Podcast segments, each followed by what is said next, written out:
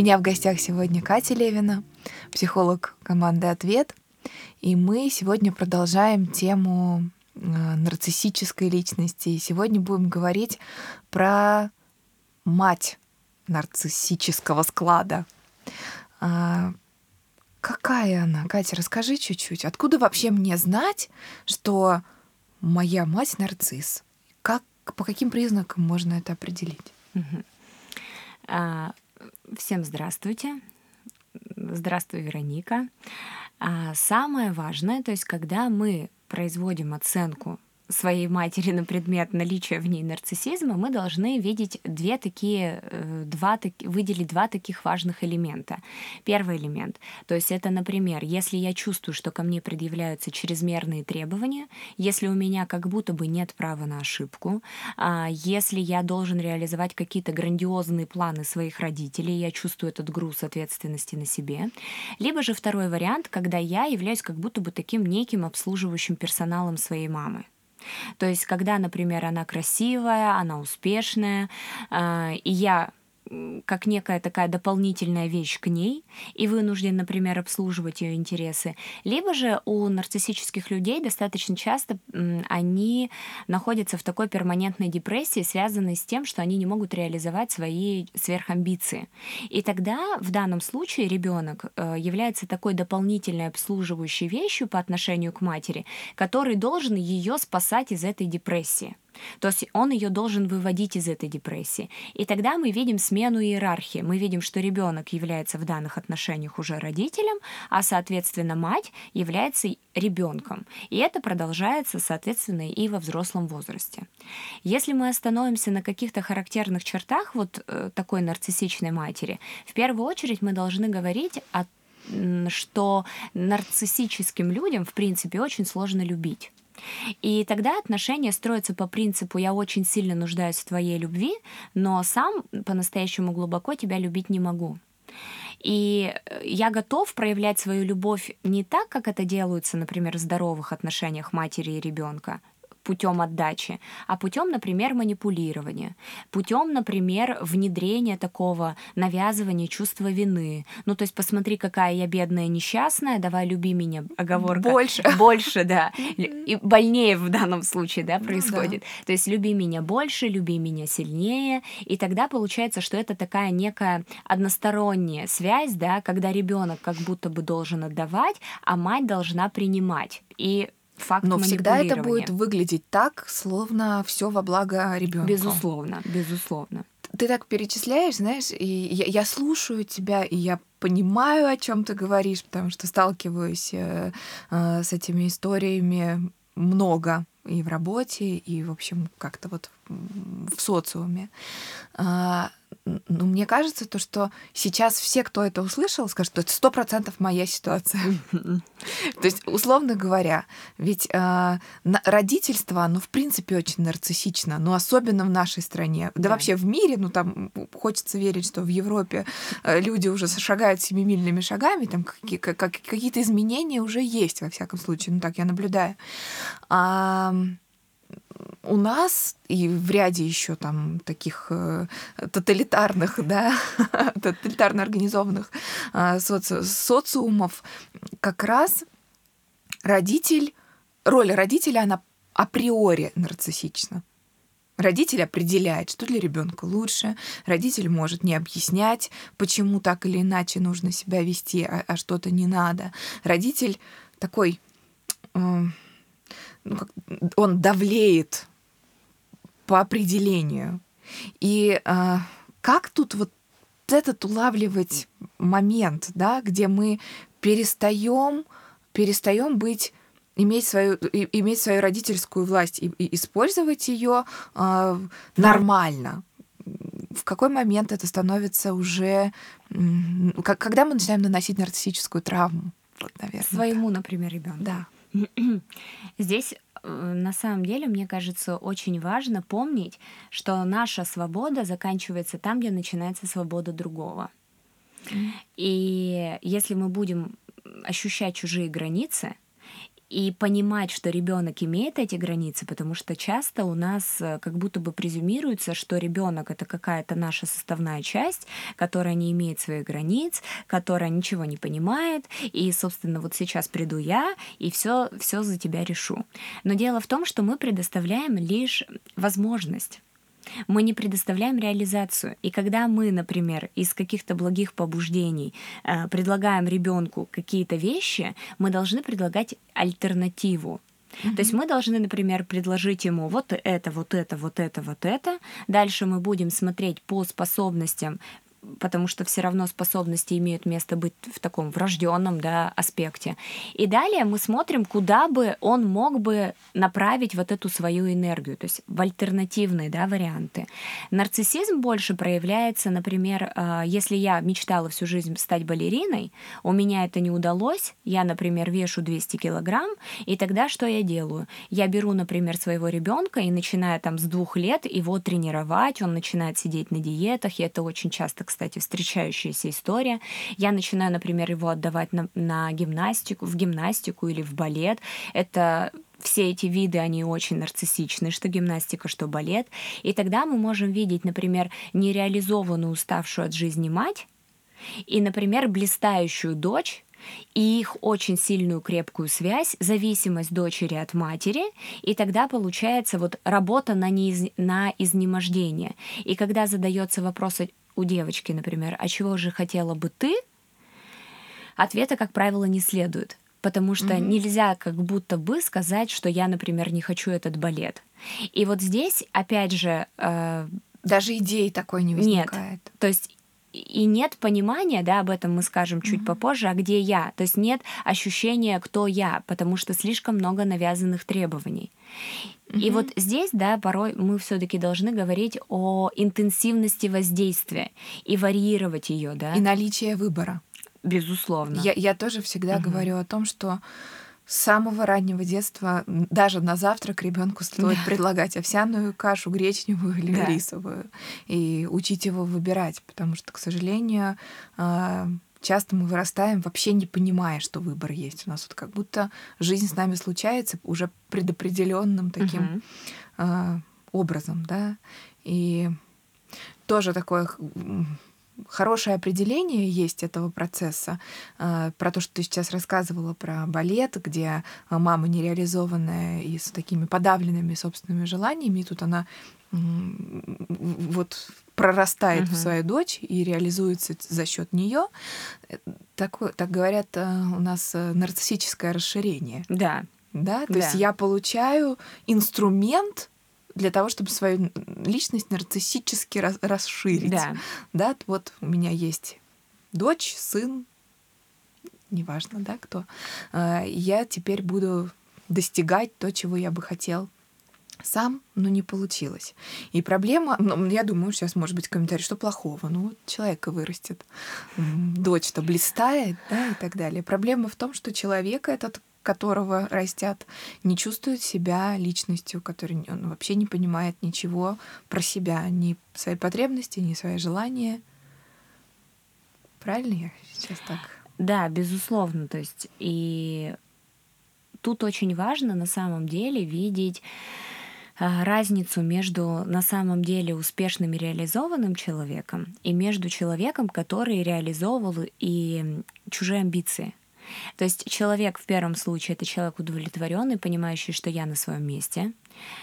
Я сделал все так, как я хотел сделать, и я достиг этого успеха. У меня есть некое удовлетворение, что я двигаюсь в правильном направлении.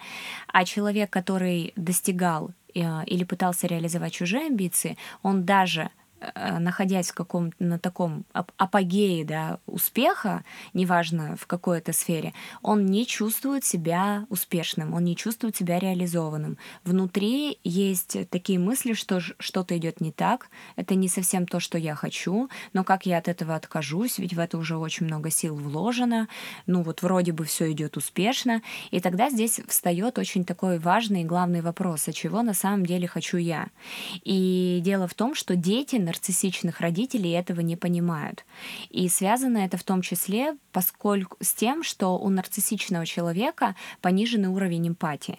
И проявляется это в том, что нарциссичная мать, она не чувствует другого, она не признает его инаковость. Ей кажется, что у него такие же чувства, такие же амбиции, такие же мысли. Это мое продолжение. Безусловно. Это да. не отдельный человек. Да. Это мое продолжение. Да, и тогда получается, что когда ребенок проявляет те чувства, которые не вписываются в эту картину, ну, например, он грустит или плачет, и мать говорит, ну, слушай, тебе не грустно, или, ну, слушай, чё, что здесь реветь? Это вообще не имеет никакого значения. И для так... меня, как будто бы не продолжая, да? Да, да, да, да. И тогда, получается, ребенок, он находится, вот есть такое понятие инвалидизиру... ин... инвалидизирующее окружение. То есть, когда мои чувства, мои эмоции не признаются, их как будто бы нет, они как будто бы не важны.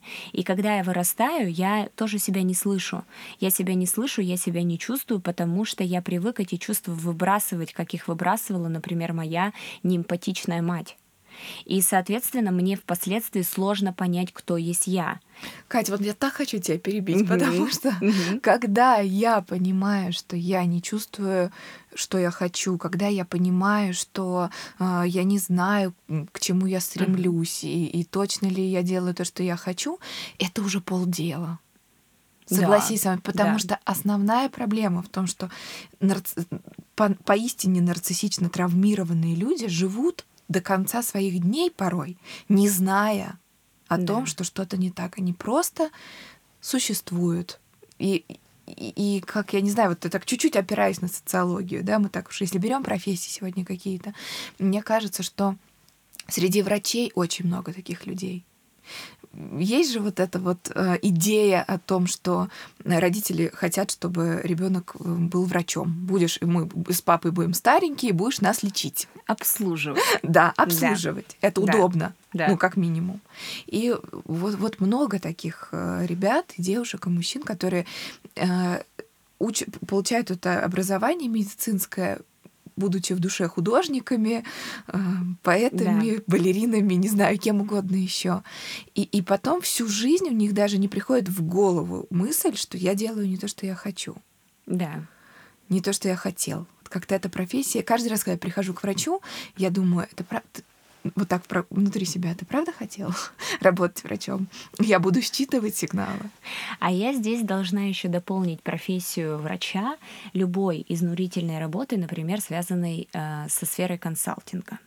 Mm-hmm. То есть, когда ты работаешь 24 на 7, то есть ты устал, у тебя нет сил, ты изнеможден, и вот, кстати, люди, как раз-таки работающие в консалтинге, я, безусловно, должна оговориться, что это не все люди, да, то есть это Ну, как и не важно. все врачи, да, не все балерины, да, что, что это важно, да, понимать, что когда ты работаешь 24 на 7, когда у тебя есть сверхамбиции, когда ты позволяешь нарушать свои границы, потому что ты не можешь сказать «нет», это не принято, это мавитон, ты должен браться за любую работу, ты должен доводить ее до идеала, да. Опять же, идеал — это следующий маркер маркер вот этих нарциссических моментов и, возможно, нарциссических родителей. И тогда, когда ты просто изнуренный, изнеможденный этим каторжным трудом, а это по-настоящему каторжный труд, ты понимаешь, что да, я, например, там достиг, например, чего-то, ну, естественно, целью является идеальный образ, образ, например, партнера, mm-hmm. и ты в конечном счете, например, понимаешь, а для чего все это было?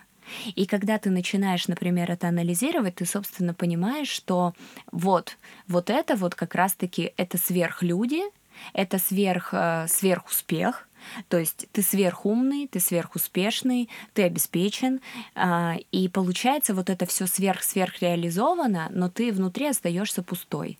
Потому что вот это все не дает альтерна... тебе никакой, э, никакого удовлетворения, потому что на самом может, деле ты хотел быть, например, бариста и варить кофе.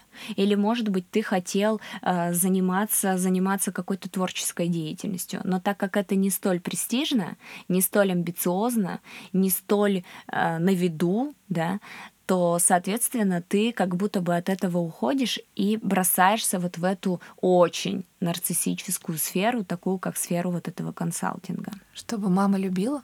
Чтобы мама любила, и чтобы мама увидела и наконец-таки поняла, какой я идеальный. Мы, кстати, не оговорились, что на месте мамы может быть и папа, и, и пап. партнер, Да, безусловно. Например, э, нарциссичные, нарциссично проявленные партнеры это тоже история сплошь и рядом. Другой вопрос, что мы обычно получаем первую травму все-таки в детстве. Да. А, и травма это тоже такой важный маркер. Не одно событие, а то, что продолжающееся, продолжающееся да, да. на протяжении долгого времени. Как, как еще вот это, ну, мама, я сейчас в кавычки да. возьму, да, вот этот вот важный для нас человек, как влияет как влияет э, нарциссическая мать на своего ребенка? А, очень важно, а, когда мы вообще говорим о нарциссической матери, видеть, сколько требований к нам предъявляется. И что мы как будто бы получаем любовь только когда этим требованиям соответствуем. И тогда получается, что я достоин любви только когда я идеальный, когда я соответствую вот этим должествованиям, которые на меня навесили. А как только я допускаю ошибку, меня как будто бы отлучают от этой любви. И тогда уже во взрослом возрасте я понимаю, что для того, чтобы меня по-настоящему любили, для того, чтобы я был по-настоящему счастлив, я должен быть идеальным. И тогда что происходит? Происходит либо просто такое чрезмерное стремление к этому идеалу, но по итогу он всегда является ускользающим, и когда ты его достигаешь, ты все равно фрустрирован, потому что это не то, что ты хотел — и ты постоянно, перманентно не удовлетворен. Либо вообще ты отказываешься от реализации каких-либо намерений, потому что когда ты смотришь на этот идеал, ты понимаешь, ну нет, скорее всего, я это каким-то образом реализовать не могу, и ты отказываешься в принципе это реализовывать. И, естественно, это также порождает э, такой замкнутый цикл, да, чем меньше я реализуюсь, тем меньше, тем больше страхов, и тем меньше я совершаю какие-то шаги, а затем тем меньше мне хочется их совершать. И тогда получается этот цикл, который разворачивается не вверх, не наверх, да, как по спирали, угу. а вниз. Какая интересная, прям замкнутый круг какой-то. Да. И это такое влияние, получается, изначально нашей травмы на... Да, то есть если мы обратимся к тому, что же мы получаем, выйдя из этой семьи, угу. в первую очередь мы должны говорить о низкой самооценке. Причем самооценка это такое составляющее да, понятие, составное понятие, mm-hmm. которое включает в себя и самоконтроль, и саморегулирование, и самоэффективность. И вот всех этих качеств э, человек, вышедший из этой семьи, не чувствует поскольку э, всегда чрезмерные требования, которые предъявляются к нам родителям, их очень сложно реализовать, и чаще всего они не реализуются. В момент, когда они не реализуются, я понимаю, что они не реализовались, я понимаю, что зазор между идеалом и реальностью очень высок, и тогда я испытываю фрустрацию и неудовлетворение. Чем больше неудовлетворения и фрустрации я испытываю, тем меньше я хочу что-то делать. И тогда получается, чем меньше я хочу что-то делать, тем ниже моя самооценка. И дальше опять вот такой замкнутый цикл, замкнутый круг, из которого очень сложно выйти, если не оценить те требования, да, которые ты предъявляешь к себе, и не отделить зерна от плевел, не отделить те требования, которые мои, по-настоящему мои, и те, которые предъявляются мне, например, моей матерью. Mm, непростая задача. Да, она очень сложная.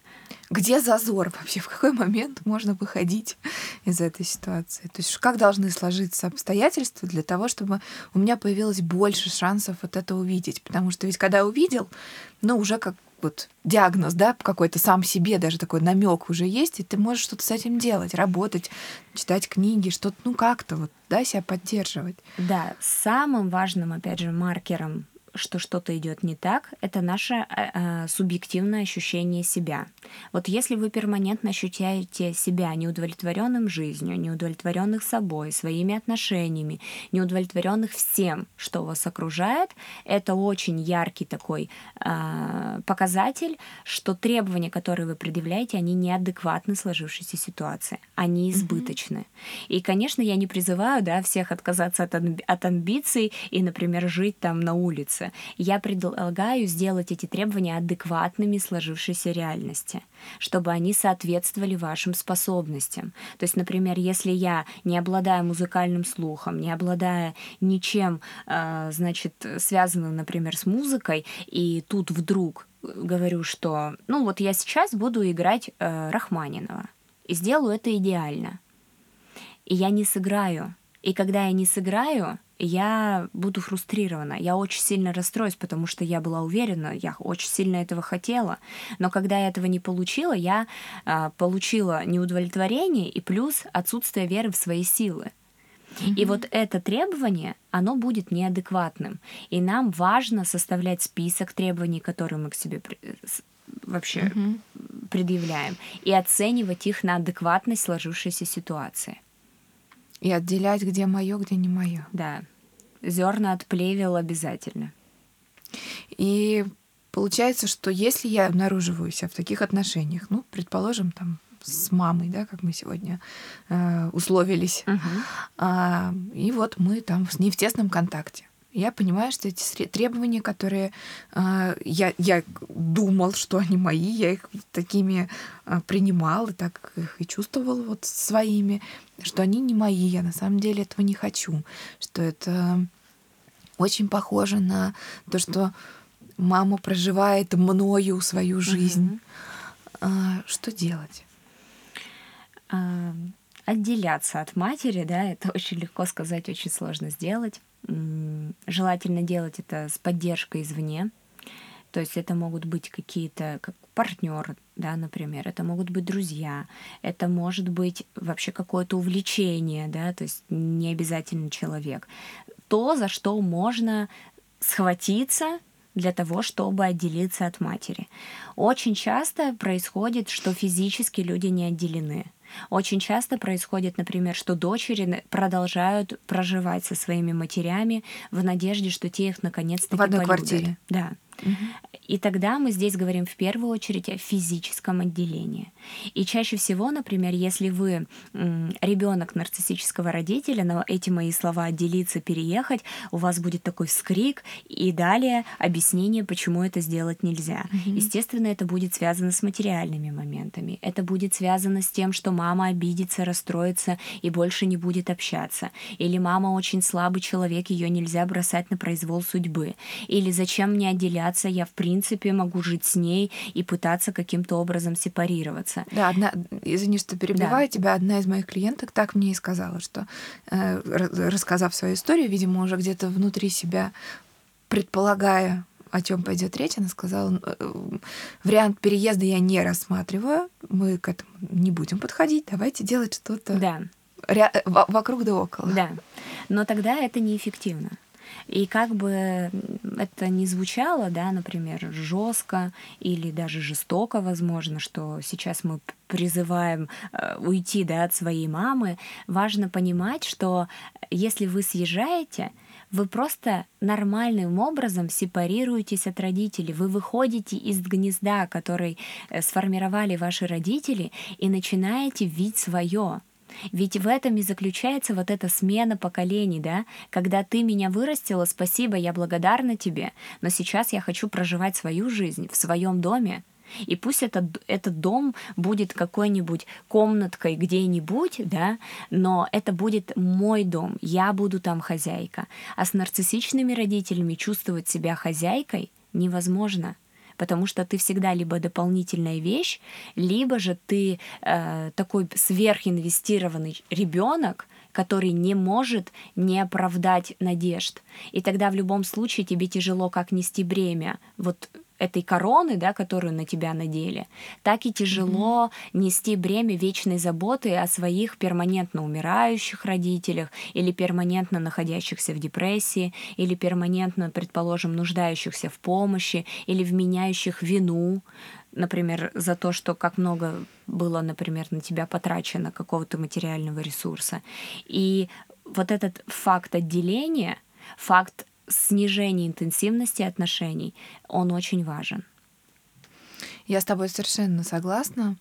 И ты знаешь, я вижу в этом основную проблематику, а, и она, конечно же, ну, номинально называется переездом из одного места в другое. На самом-то деле, ведь что мы предлагаем в таком случае своему клиенту? Ну, даже предлагая такой вариант. Мы говорим, ищи любовь в себе. Ведь если я нахожусь с матерью, какая бы она ни была, но я выполняю так или иначе ее требования, даже будучи в пути к выполнению ее требований, потому что мы уже поняли, что это невозможно удовлетворить ее. Ну, невозможно, это просто безумие. Но тем не менее, я, у меня есть надежда. А вдруг? А вдруг в какой-то момент? А вдруг в какой-то момент она признает, вдруг в какой-то момент она меня заметит, по-настоящему меня, отдельного, отдельную, и признает меня, и, и, и увидит, и какой-то между нами случится разговор. Ведь всегда эта надежда есть внутри каждого человека, который в этих отношениях. И на этом, в общем-то, и зиждется отношения мужчины и женщины, где есть нарцисс и э, хотела сказать жертва, но не хочу это слово сейчас употреблять, а травмированный нарциссом угу. человек. А, и, и поэтому это предложение «выйди и не надейся», оно вызывает такое, такие шипы а, а как мне тогда вообще? Я понимаю, что это плохое.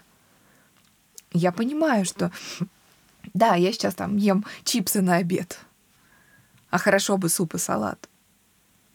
Но если вы заберете у меня чипсы, у меня от этого суп и салат не появится, условно говоря. И вот этот вот, вот эта слепая зона, да, пока у меня еще ничего нет у самого для себя, но уже я понимаю, что то, что я принимаю, меня отравляет. Причем отравляет систематически, шаг за шагом, день за днем, контакт за контактом. Парадокс в том, что пока не выйдешь, не, не найдешь себе вот этот вот хороший обед. Ну, метафорично, конечно, да. сейчас говоря. Потому что за этим обедом надо идти. В тех условиях, в которых ты находишься, его нет. Здесь только чипсы. Нужно побыть немножко голодным. Угу. Порой голодание бывает э, очень оздоровительным. И вот если мы позволим себе немножко перетерпеть, если мы позволим себе обратиться в сторону себя, да, что я хочу, если мы посмотрим на длительную перспективу, если мы поймем, что отношения с мамой разрушают меня, разрушают мои потенциальные взаимоотношения с мужчинами или женщинами, если они лишают меня покоя, если они э, чрезмерно для меня неудобны, и это будет всю мою жизнь, то, наверное, в контексте всей жизни можно немножко поголодать, можно немножко пострадать, можно немножко потерпеть, что она будет обижаться, будет сопротивляться и пытаться манипулировать, и можно устоять. Потому что когда мы смотрим на длительную перспективу, у нас всегда появляются силы для того, чтобы это делать, нежели когда мы живем сегодня одним днем, что вот она обиделась, и для меня, например, это какой-то конец света а но я буду смотреть в контексте всего. И вот именно здесь будет происходить выстраивание тех границ, которые совершенно стираются в отношениях с нарциссической матерью. То есть нарциссическая мать, она либо делает вас э, таким контейнером для своих амбиций, да, неким нарциссическим вот этим расширением или продолжением, и связь очень близка, да, границ нет. Либо же она наоборот э, говорит, обслуживай меня, и тогда вы в надежде эту любовь заслужить, да, в надежде, например, ее излечить от депрессии, в надежде, например, подарить ей радость, в надежде, например, наконец-таки получить ее любовь, тогда вы к ней прилипаетесь. И получается что? Получается опять же парадокс. Э, почему, например, когда происходят какие-то разводы, или, например, один из партнеров умирает, человек, который остается один, намного легче вот этот развод или смерть переживает, когда отношения были хорошие. Вроде бы парадокс, да, то есть я потерял близкого человека, но ты расстаешься с этим легче, потому что ты чувствовал удовлетворенность, ты понимал, что я был удовлетворен, и спасибо, я очень много получил, да, я это потерял. И гораздо сложнее происходят разводы или расставания, или смерть, да, э, переживание смерти в том случае, если отношения были ужасные. Потому что я всегда жил надеждой, что ты меня наконец-то полюбишь, а сейчас ты умер, и ты Надежды меня не полюбишь нет. никогда. И тогда mm-hmm. расставаться больнее с надеждой, как бы ни чем парадоксально, чем с человеком. Да, действительно, вот это слово парадокс, да. оно э, здесь, ну, очень кстати. Потому что сейчас в процессе нашего с тобой разговора я понимаю, что ведь э, такого в бытовом понимании нарциссизма это человек самовлюбленный. Да? То есть вот мы считаем самовлюбленный. Но на самом-то деле это не просто самовлюбленный человек, это человек, э, у которого только я э, центр Вселенной, а все остальное либо мне помогает, либо мне мешает. Мгм. Получается, если ты мне помогаешь, то ты идеально, супер. Если ты мне мечтаешь, мешаешь, то ты ничтожество. Нет просто нормальных людей. Ста- Истинные нарциссы ни о ком не скажут. Это нормальный человек. Достаточно Достаточно хороший. хороший Да. человек. Они скажут, либо это супер, во, потому что этот человек расширяет еще больше, Да. да, вот нарцисса его, Да. вот эта грандиозность его подпитывает. Либо он скажет, «Ну, это вообще, фу, ни о чем тут даже плюнуть некуда. И вот я мысль сейчас эту важную потеряла. Ушла в определение нарциссизма. Вот про что я хотела сказать. Что когда мы нашим клиентам предлагаем выйти, мы предлагаем им проявить, условно говоря, нарциссическую свою часть. А это очень сложно сделать, потому что ты от нее страдаешь из раза в раз, ты трав- тр- травмируешься, и ретравматизация Мгм. происходит множество раз, что ты повернут в этих отношениях только жертвенной частью, принимающей. А встать и подпоясаться, да, как Мгм. вот, не- нет, нет, нет не то чтобы сил, нет даже идеи, что так можно сделать. Да, идеи нет, нет даже ощущения, что я могу это сделать, потому что нарушенные границы, очень тесная связь не дает увидеть свою отдельность. А свою отдельность можно увидеть только через самоанализ, э, э, рефлексировать, э, рефлексировать свое поведение, рефлексировать, кто я есть, рефлексировать свои поступки, стать более осознанным. И вот то- такой неко, некий метавзгляд, да, взгляд как будто бы со стороны. И только вот тогда возможно из этого выходить, потому что пока отношения близкие, невозможно увидеть отдельность. То есть пока ты смотришь слишком близко, да, не смотришь со Мгм. стороны, ты не можешь увидеть вашу отдельность друг от друга. И это и мешает, собственно, продвигаться, и мешает понять, кто есть я, мешает выстроить свои границы, мешает почувствовать удовлетворение от жизни, от э, достижения тех целей, которые являются истинно вашими, и мешает, э, мешает просто улучшить, повысить уровень качества жизни, который будет вам, собственно, приносить это удовлетворение. Кать, такой тебе вопрос от э, многих слушателей, я уверена. Можно как-то наладить отношения с нарциссом? И как это можно сделать? А, Я сейчас не хочу показаться плохим полицейским, но все-таки буду. А, Нужно распрощаться с этой надеждой. А Вот как бы это ни было, нужно перестать хотеть изменить другого человека.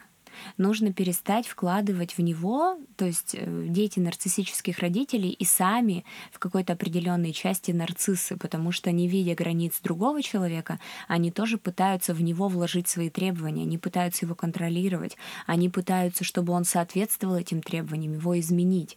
И тогда получается, что даже если мы желаем изменить своих родителей, наши требования также являются неадекватными, поскольку человек, там, ну сколько лет он прожил, 40, 50, 60, 70, он жил вот именно такой. И от одного вашего желания, от одного вашего, вашего требования, что он изменится и перестанет быть тем, кем он является, ну, это на самом деле мало, малоисполнимое что-то, да. И важно понимать, что ведь ваша мать, она такая, потому что какие-то определенные условия сложились таким образом, что она имела именно этот опыт, в котором она росла. Таким образом на нее влияла какая-то культурная среда, социальная среда, и тогда э, вряд ли только по мановению волшебной палочки возможно полностью перекроить, перестроить всю ее структуру личности. Поэтому вам нужно просто приспособиться к общению, приспособиться э, выстраивать границы, приспособиться а, не идти на поводу каких-то прихотей, приспособиться отличать манипулирование от реальной просьбы о помощи, отстраниться. И только тогда, возможно, только тогда, возможно, собственно, эти отношения хотя бы таким образом простроить, чтобы они хотя бы не носили такой травмирующий для вас характер постоянно. Какую-то очень важную вещь проговорила. Вот эта идея налаживания отношений с нарциссом, она очень нарциссична. Безусловно. Потому что это тоже про то, что ну я же хороший, и я сейчас буду таким хорошим, что я тоже и тебя исцелю, и Да. ты будешь таким же хорошим.